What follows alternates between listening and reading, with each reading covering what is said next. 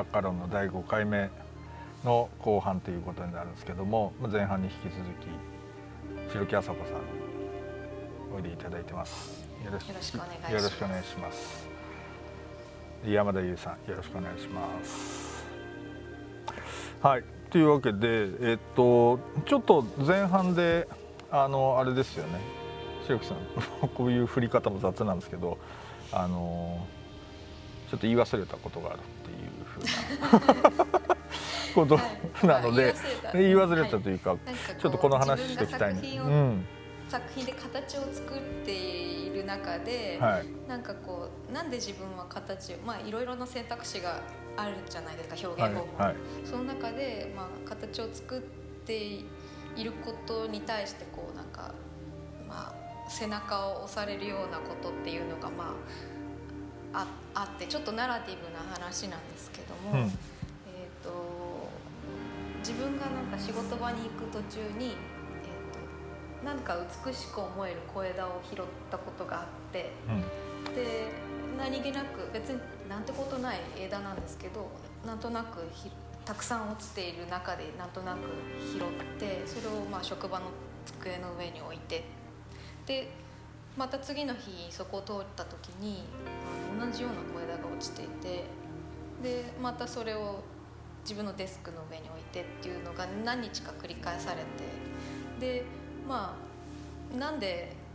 そこに自分の気持ちがなんかこう揺れ動くような枝が落ちてたんだろうななんてことを考えていた考えながら、まあ、うん、デスクの上にちょっとこんもり積もった枝があってで季節が過ぎて枝が枯れてこう葉っぱが落ちてた時にその枝を拾ったところの木の上に鳥の巣があったんですよ。であの自分が拾ってた小枝がそこからこうこぼれ落ちた枝だったっていうことが分かったんですね。なるほど。でその瞬間になんかこう自分が美しいと思って拾った小枝と彼らがこう美しさではなくて目的のために巣を作る目的のために拾い集めた枝っていうのがなんか接点を持った瞬間だったような気がしてで、なんかその瞬間にこうなんか見ちゃいけないものを見たっていうかなんか彼らの鳥の世界の扉を開けて中垣間見てしまったような気持ちになったんですよ。なるほど、うん、全く自分とはこう接点のないっていうか世界を生きているだろうと思ってたものの世界をこう形を通してこう開きうることができるっていう触れた瞬間だったりとかなんかその時にこうあなんか形を通したらなんかもしかするとこの世界に同時に流れている平行的なこう世界みたいのを開示しうることができるんじゃないかっていうふうに思ったきっかけでした。うんすげえ話だな。これすごいっすよね。うん、僕が河原で石を拾ってなったらちょっと。ちょっと違う。えやわないなんかでもそういうことって結構いろいろあってもうまた全然違う話なんですけど、あの公園でたくさんこう木から落ちた細長い種みたいのがあって、うん、種の房みたいな、はい、それがこう地面にブサブサ刺さってたんですねでなんとなくその中から面白いなと思ってピコってこう抜いて、でまた散歩して他の場所でピッて抜いて何本か抜いて帰ったんですよ、うん。で家帰ってこう並べてみたら、はい、ぴったりのものがあったんです。こう右と左がぴったりの。でなんかこう全然違うところで拾ったのに偶然一つのこう種が割れたものだったみたいなのを発見した時にこうなんかうん心が動くじゃないですけどなんか結構そういうことに感動するというか。なるほど。すげえ話だな。それ自分が、うん、ちなみに山田優さんは河原で石拾うのは何のためなんですか？えっと趣味ですね。それ趣味というかまあなんか、うん、あの石,、石拾ったりとかまあなんか僕もいろいろ拾うの好きなんで、うん、あのなんなんですかねやっぱり。分かんないです。僕の場合はなんかあこれがその綺麗だなってこれが綺麗でこれを拾うっていうなんか分かんないです。鍛錬みたいな感じですね、うん、あの骨董市とかでもそれは感じます、うん、なんか自分が買うみたいな時になんかそのなんか分かんないです。あの綺麗だなって思ったものを手にするみたいなのは一応仕事柄もあるかもしれないですけどなんか習慣的にやっちゃうというかなんかやりたくなっちゃう。よくわかります。なるほど。そのそれがその鳥がうん、うん、あどうぞどうぞ。いやだからその複数の世界が走ってるっていう話は面白いですね。うん、それはでもどう言ったらいいんですかね。こうまあそのあ鳥の世界だったっていうのは、まあ、一個象徴的な事例だとは思うんですけども多分たもしかするとだただその山田さんがさ、はい、なんか石拾ってるみたいな話っていうのもさ分かんないけど別の扉を開こうとしてんじゃないの、あ もしかしたら。そうですかね。まあなんかわかんない貝殻拾って売りたいみたいなちょっと商商売がまた入ってきちゃうんで 僕の場合。あんたはな。そうだよ。不純な動機がまた入ってくんでお金に変えたいみたいな話いやいやっていうか例えばほら子供とかって枝とか拾ってくるじゃないですか、うんうん、であの時に見てるとほらいっぱい枝が落ちてる中で別に迷いもせず一本選ぶんだよ。うん、でそこってなんか結構なんつうんだろうな。驚くんだよな。なんかその、うんうん、で僕らそれをなんとなく美しさみたいなことで言っちゃってるんだけどなんか美しさ基準に選んでるわけじゃ絶対ないと思うんだよね。ただなんかなんかな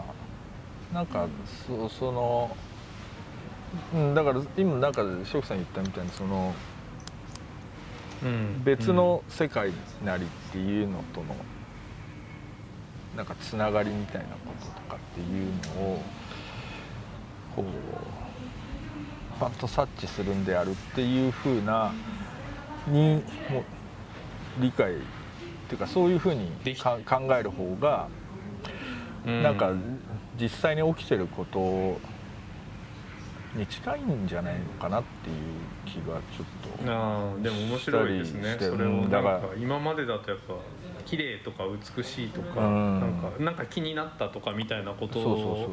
の事象を仮にそうそう設定してしまうと、うん、なんか別になんかそういう個人的な話じゃないような気がするんだよなっていうで。なるななるほど。うん。面白いですね。でもそれ面白いな。面白い。うん。なんだろう。そうか。だからそれをある種石垣さん的にはこう人為的にというかその引き起こすような取り取り組みっていうふうなことですよね。ただちょっと実感として分かんねえな。何だろうな。本当ですね。ちょっと僕その実みたいな話も長い実をもらって喜んでたことがあるんですけど全然全然なんかレベルの違う話で恐縮なんですけどすごい肩凝っててその時。台湾で、うん、そしたらあのあの肩たたきなんかすっごい凝ってんだよねって友達と話してたらその実をもらったんですよ、うん、すんごい硬い実を、うん、ですごい肩叩いてたらあのすごいぴったりだったんですよ肩叩く棒に、であのその日からその結構いろんなとこに落ちてるよって言われて実をそのなんか長い黒い実をね拾い始めた硬い実を拾い始めてこういうやつか。持って帰ってきたんですけど、うん、そうそうこういうやつですこういうやつ、はい、でもなんか僕はやっぱそこになんか用途を見出しちゃうんだなと思いながら 普通にあの面白いなと思って。うん。ななんか触れてみたいとかそういう、うん、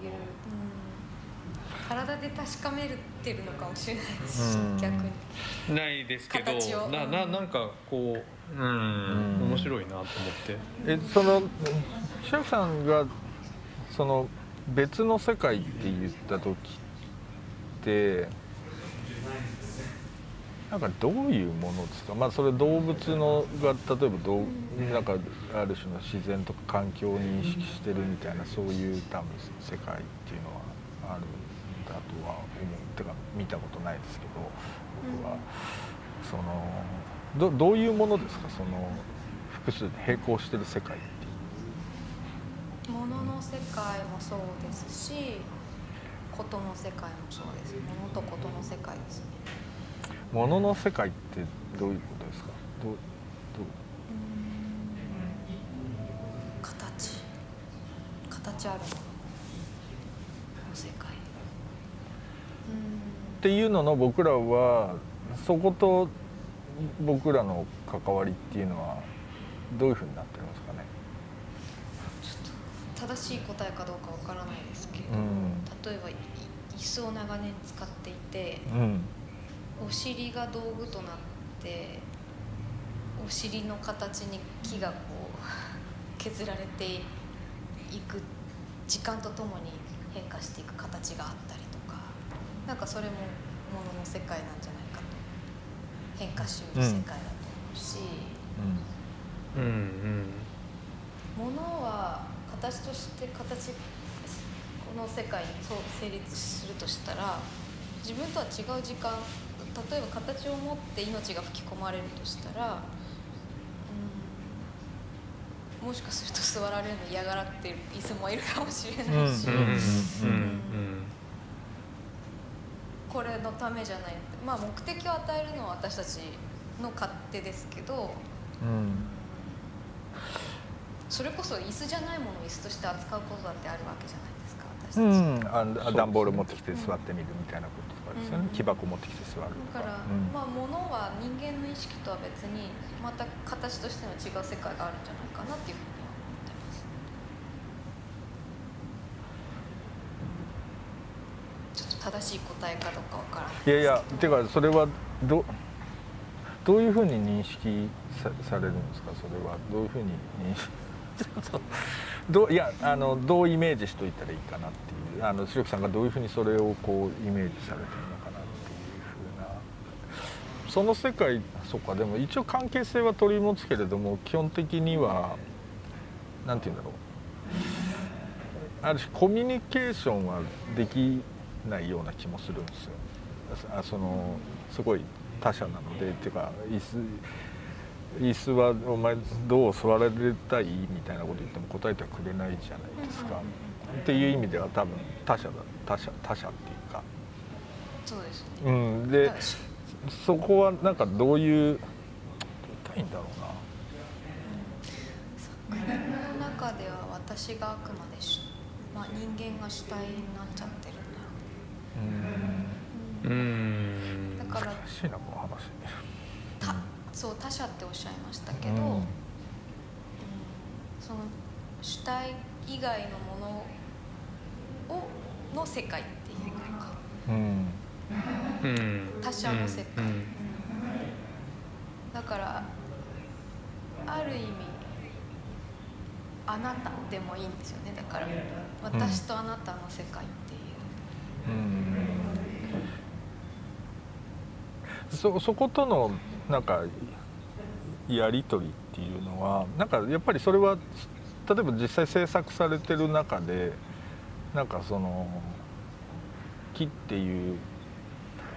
他者を発見していくみたいなことはあるわけですかやっぱり、うん、そうです、ままさにそうだな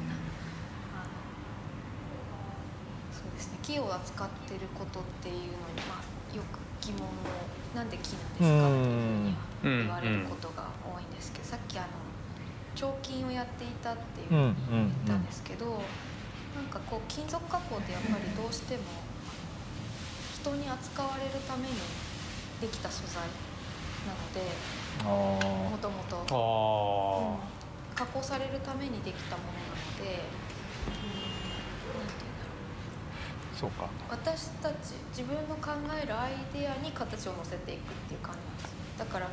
まあ、作品のプロセスにもよるんですけどこう頭の中で描いたものに近づくためのプロセスを作っていくっていう感覚があったんですよ。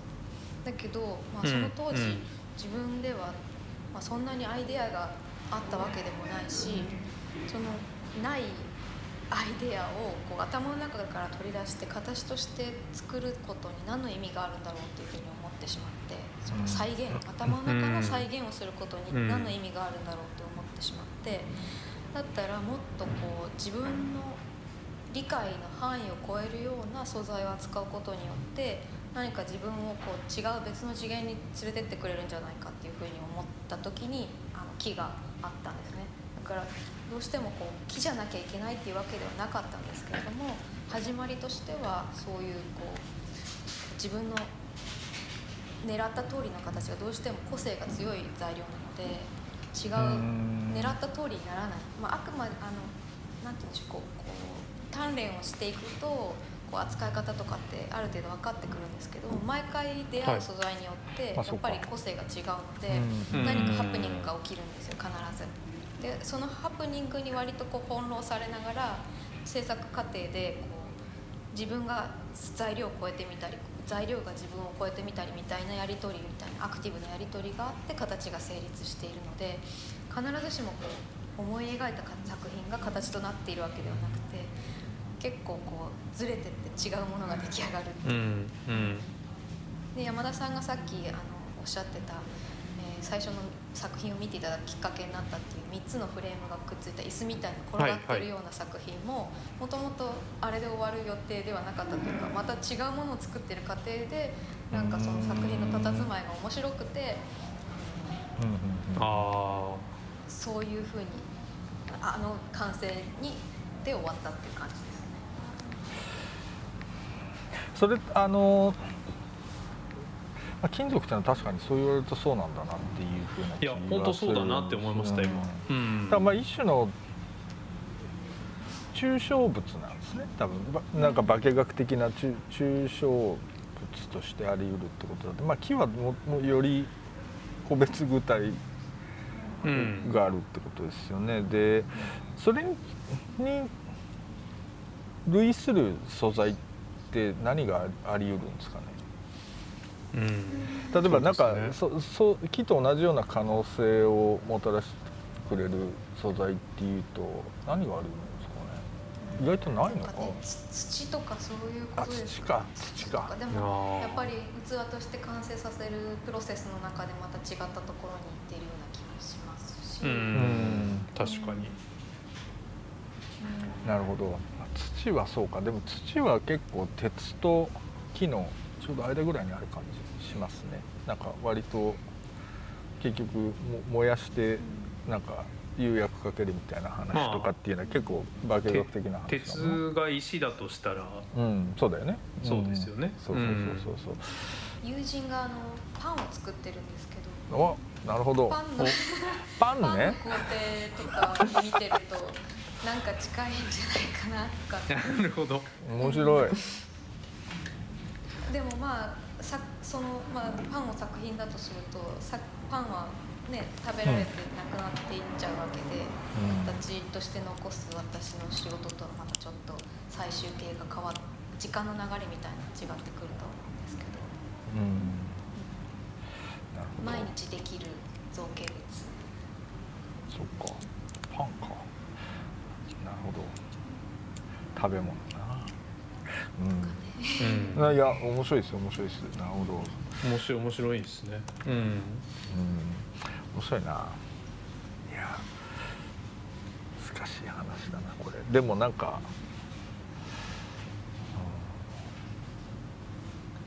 うん、じゃあ割とあれですかものと接する時ってなんかそういう感じで見る見るんですか？なんかそのどう言ったらいいんだろう。ないや例えばなんですけどあのさっきの小枝の話をねあのまあ普通になんとなくこう、まあ、山田さんがそのこういい石拾ってくるみたいなのって、まあ、なんとなく綺麗なものを見つけたとかっていうふうな言い方でその自分の中で回回収はすると思うんですけど、そのその小枝拾ってこられた小枝っていうのに何を白木さんがご覧になったのかっていうのは自分的にはどういうふうにその納得をさせてます？それは？なんかなんとなく枝分かれの感じとかがなんか独特だったぱ造形か。形を通して見たんだと思うんです私はですけど、うん、なるほど色で感じる人もいたりとかあそうかそうか。自分の持ってるそういうことか。違うと思うんですけど。そうかそうかそうかそうかそうあと私はそのそうですね。作品を所有しないっていうかめでないように作ってるっていう感じですね、うん、うん、拾い集めてあなんかこう買ったりとか集めたりするものっていうのはもう存分にめでても構わないんですけど私は物を集めるのが割と好きなのでそういうことはとてもよくわかるんですけど、うん、作品に関してはなんか自分のこう所有できないもの常に作品がものとして開いてる状態のもので終わらせたいっていうのがあって、うん、なぜ木を使ってるかっていうこともそこにちょっと関係してくるんですけど、まあ、さ木材ってどうしてもこう色がない色の差がないというか、うん、白から黒までのグレあのグラデーションの幅がそんなに広くないですね、だから光もしないし強い影が落ちるわけでもないし。絵画のようにいろんな色を持ってるわけでもなくて、そういった何て言うんだろう素材の持ってるまあ、素材にヒエラルキーがあるとしたら、うん。はい、そんなに高い位置にあるわけではなくて、うん。うん。うんまあ、うん、何も持ってないものに近いというかニュートラルな素材だと思うニュートラル、うん。うん。その何もない木材に形を与えて何かを見せるんだけどもなんかこうめでめでるようなものではない。金属で言うならば金を使った銀を使ったって言ってその貴金属特有の価値みたいなのがあったりとか石とかも何カラットとかっていうそういう価値じゃなくて違うそういうのでか価値を得たくないっていうのがあって、うん、なるほど。できるだけこのペラボーな素材を扱いたいってでまあルールに反してるかもしれないですけど私は作品に名前も入れていないんですよ、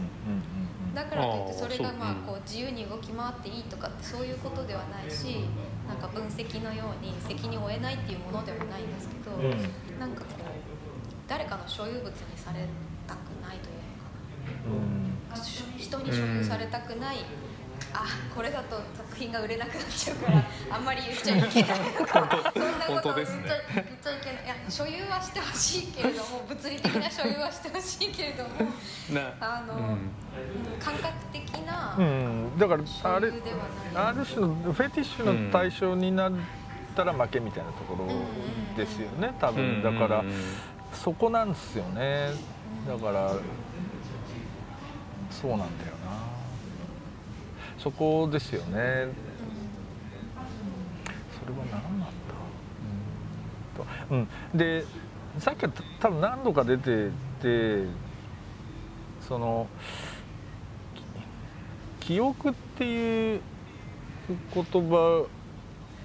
が何度かおっしゃってたと思うんですけどなんかその記憶なんか作品を通してある種のその記憶の回路がなんかこう開くみたいなことがむしろその作品がもたらす意味みたいな意味っていうか、っていうふうにお話として聞いたんですけど、はい、そういうことでいいんですかね？はい、でその時その記憶っていうのはな何とつながっ何とつながってるっていうか。なるほど。いやつまりまたね、うん、その私の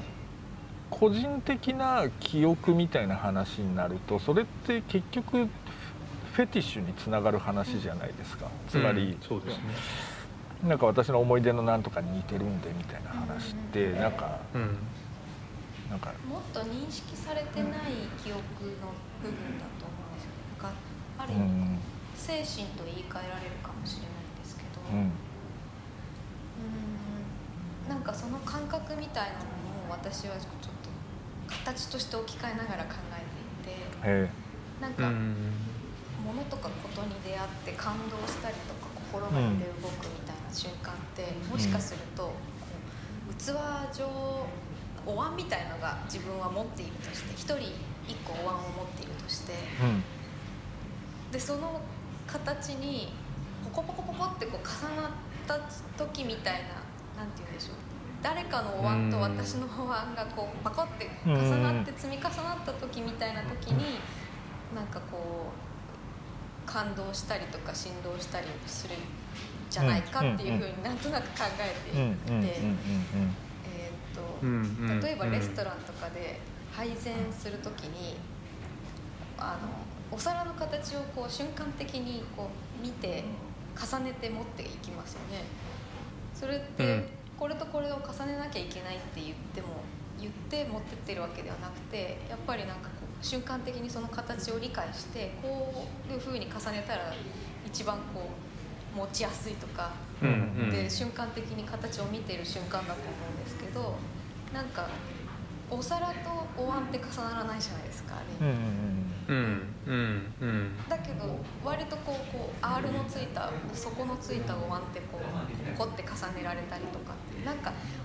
自分の持ってるお椀と他の出来事のお椀は違うものなんだけどなんとなくこう形を近くて重なった瞬間っていうのに心が動くと思っているので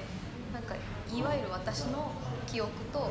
誰かの記憶っていうのはイコールでなくてもいいと思います。なるほど。なんか少し近い形の何かと自分の何かが形形として重なった瞬間みたいのを作品として作っているような感覚ですずっと抽象的な回答で申し訳ない、うん、いやそれお椀の比喩じゃないとするとなんか他の比喩ってありえます？お椀の比喩なんですねそれでも。なんかお椀お椀であるっていう感じ。なんですか？いやいやお椀じゃなくていいんだよね。本当に例えです。そうですよね。うんお椀じゃな 比喩ってなんかありあります？あだとしたらこれは全部家庭の話なんですよ実際。家庭っていうのは、実はそうですよね、うん、で作品を作っている中で私自身もわからないことっていうのがたくさんあってわからないんです。わからないから作ってるんです。でも、時々その答えをまあ急いで何か違うことに投げて理解しようとすることがあって、例えば私の作品の中に結構青い作品がいっぱいあるんですけど、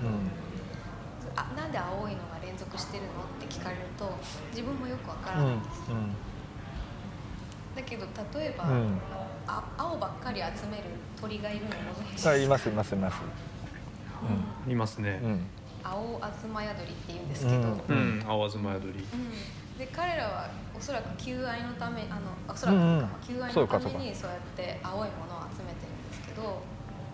自分も何かに求愛するために青い作品を作り続けてるんじゃないかとかっていうある過程を一つ目の前に置いて、うん、ちょっとそこを直視しないで通過なんていう直視しないで脇目に置いといて他のものに取り組むみたいなもうちょっと回答になってるかどうかわかんないんですけど、うん、面白い、うん、うん、なんかその、まあ、何に対して求売してるのかそれは鑑賞者なのかなのかわからないんですけど、作品作ってる中でもさっき問いが生まれるっていうふうに言ったんですけどそのだんだんこうサイクルができてくると分かることをあえて遅延させて、うんうん、あのその道中で出会うことに翻弄されながら作るっていうことをやり始めたりするんですよ。うんうん、だからなんか、分からなさもあります。そのさっき言ったお椀の話とかも確定した話ではなくて、うん、そうかそうかそうか。そう仮定してみるみたいな。ああそうかそうかそういうことね、うんうん、だとするとこんなふうに捉えられるかなとか置き換えながら知ることに近づこうとする道中にいる常に。なるほど。うん、うん、なんかあれですか？そのちょっとまあ別に今そんな流行り流行らない概念かもしれないですけどいわば無意識みたいな話ってあるじゃないですか。そのユング的なつまり一種の集合的な無意識みたいなものっていうのが、要するに人のある種の記憶記憶っていうかその意識のすごい奥底になんかあるみたいな話ってあったりするじゃないですか。そういう話と関係あります、今のお話、ね。うん、ただそそこってどうですか？あまり興味ない話ですか？あのなんか人と人はなんかこう無意識的にこうある人類として共有している何かがあるのであるとかなんかそういう話って、まあそう、うん、なんかまあそういうのもあるとは思います、うん。うん、だけどむしろそのだけどちょっとずれてるみたいなところが面白くて。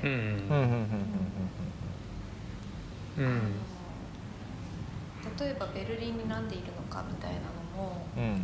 自分でそのズレを体験したいからいるっていうのがあって、うん、なるほど。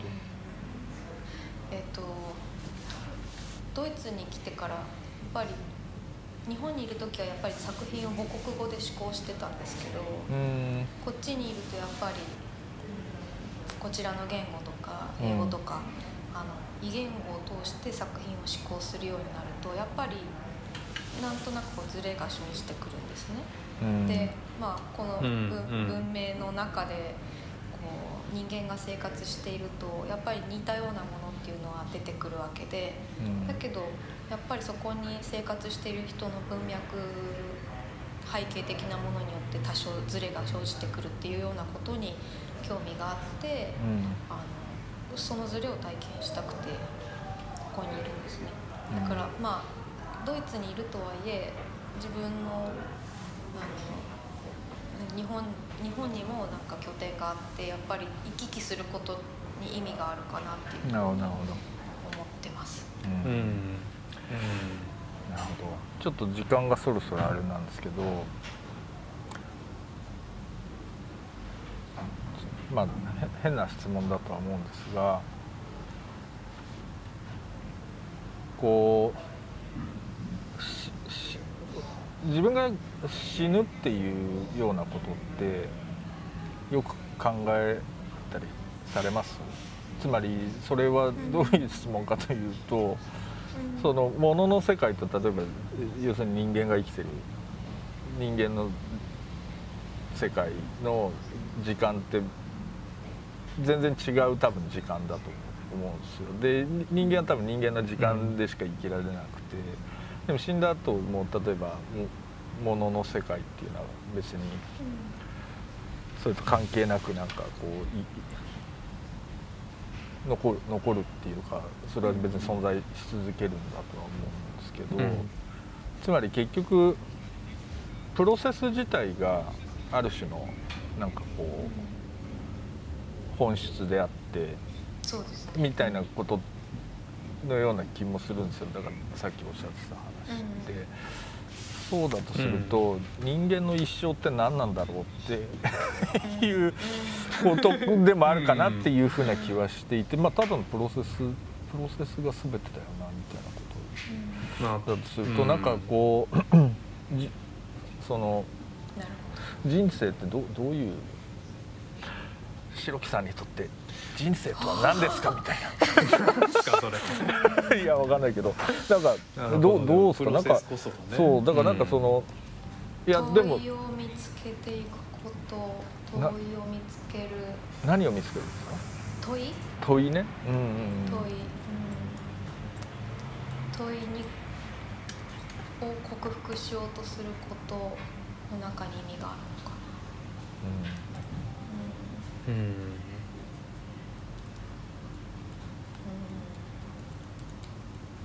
その都度生まれてくる問いに向き合うこととかうん、うん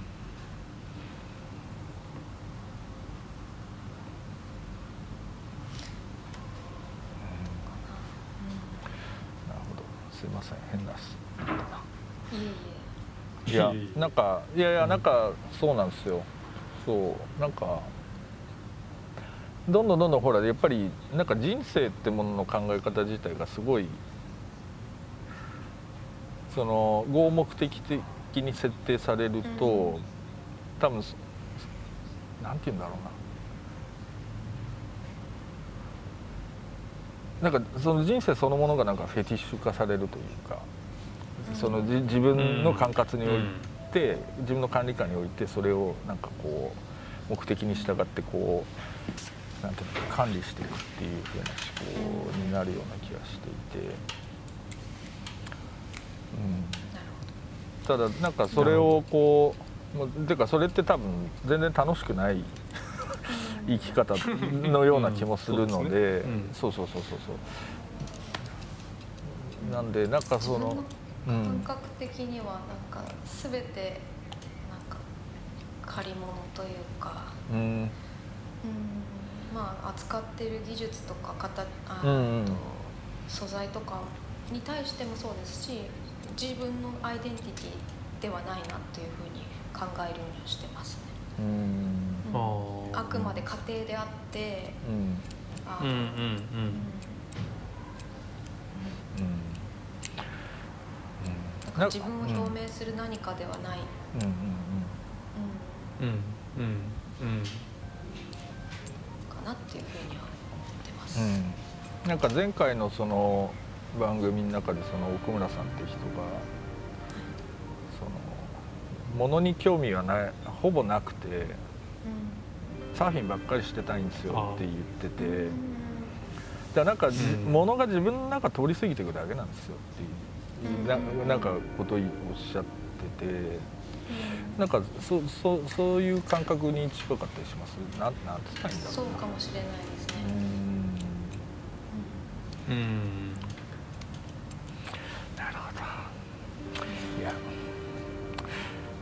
話だったな今日、うん、いやこのこの答えで最後にもうなんか家庭な気がします、まあそうそうあ、うん、家庭ですよね。違うものにたどり着くのかもしれないですけど、なるほど。いやこれ結構いいとこ来たな。いいとこ来たなこのシリーズ。来ました？いや結構。いいとこ来ました？いやでも今日すごい来たような気はしますけど、ね、ちょっとなんか、うん。つつうかやっぱり。もう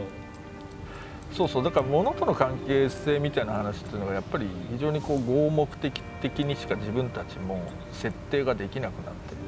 ると。でしかもそ,、うそうそうであるがゆえにどんどんどんどんそのなんていうのかな世界を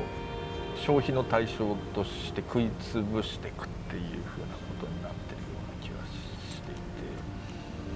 そこからどういうふうにこう、対象としてね、うん。なるほど。自分たちをそうその、もう一回こう再構築するかっていうことが割とそのテーマだと僕は思ってるんですけど なんかそう,、そういう中で言うとなんかちょっと面白いヒットというかなんかいや、うん、をいただけたお話だったかなと思います。思います。いや、素晴らしい。素晴らしい。いやありがとうございました。ちょっと40分過ぎちゃった。こちらこそありがとうございましたいやありがとうございました。じゃあはいというわけで今回はここまででございます。千代さんありがとうございました。あありがとうございました。山さんお疲れ様ですありがとうございます。ありがとうございます。はい